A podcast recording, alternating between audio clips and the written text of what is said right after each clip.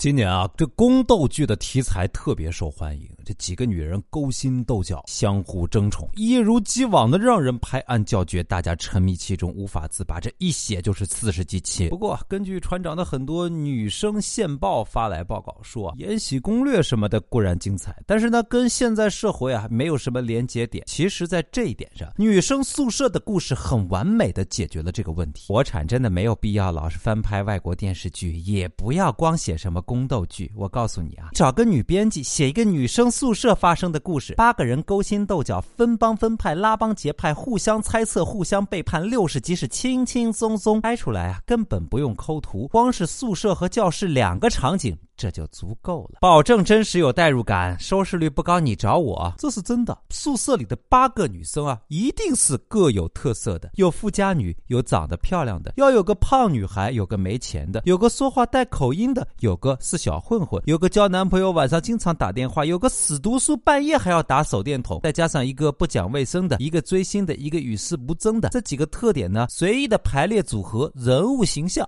丰满丰富。最关键的是八个人私下。沟通吐槽，我跟你说，宿舍八个人，起码有七八个不同的群，七八个都说少了，这是排列组合算的，那简直叫一个指数爆炸，六十局，六十局恐怕看不完吧。一个宿舍有八个人，不过呢，故事的脉络已经定了：大一各种矛盾，大二各种麻烦，大三逐步和解，大四一同毕业，痛哭流涕，干戈玉帛，看似简单的四个流程，每一个都穿插着暗地内斗的黑暗。宿舍大型《甄嬛传》现场，每天都有新剧情。八人宿舍九个群，明里私暗里捅，三十平方米，那是后宫大剧，收视率不用想。保证第一，女生宿舍，我跟你说，躺在床上都能相互 diss，暗地 battle 非常带劲儿，不用走位，不用特写，我觉得光收音都能出剧情。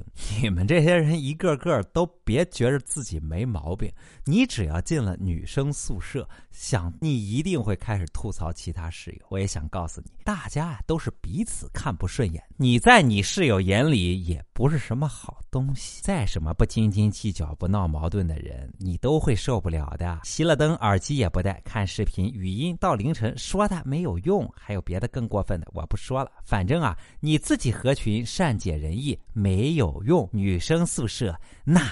就是一个黑暗的社会。天哪！我跟你讲，曾经我们为了集合起来把一个奇葩室友换出宿舍，搞了一个投票把他投走。而且除了他之外，所有人为了不让他的票数太难看，还讨论了半天要给他多少票，谁投赞同谁投反对。这种剧情绝对精彩。你以为女生之间最多冷暴力吗？我告诉你。太精彩了！一个人可以往另外一个人的床上铺钉子，还有女生在自己床上自残，其他三个熟视无睹打游戏的，更不用说什么偷东西、打架、抢男朋友。呵呵精彩！哇塞，你们的生活都好黑暗哦！我的宿舍简直是中国好舍友哦！我们六个人都不是一个班的，课也不一样，但每天都结伴吃饭。现在毕业两年多了，大家还经常一起吃饭。你看，这就是我大学最大的收获啊！小张，嗯，你怎么把我拉黑了？小张，你还有两千块没有还给我呢？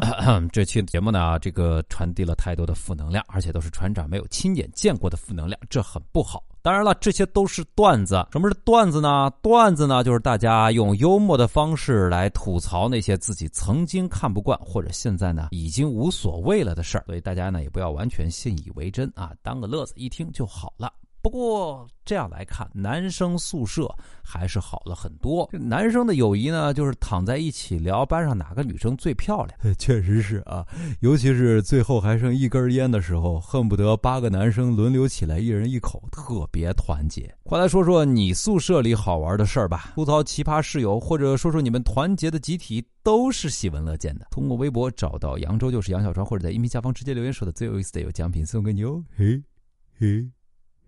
谁说男生宿舍就不复杂了？我们宿舍男生互相逼着对方叫爸爸，这复杂吗？这这是伦理剧啊！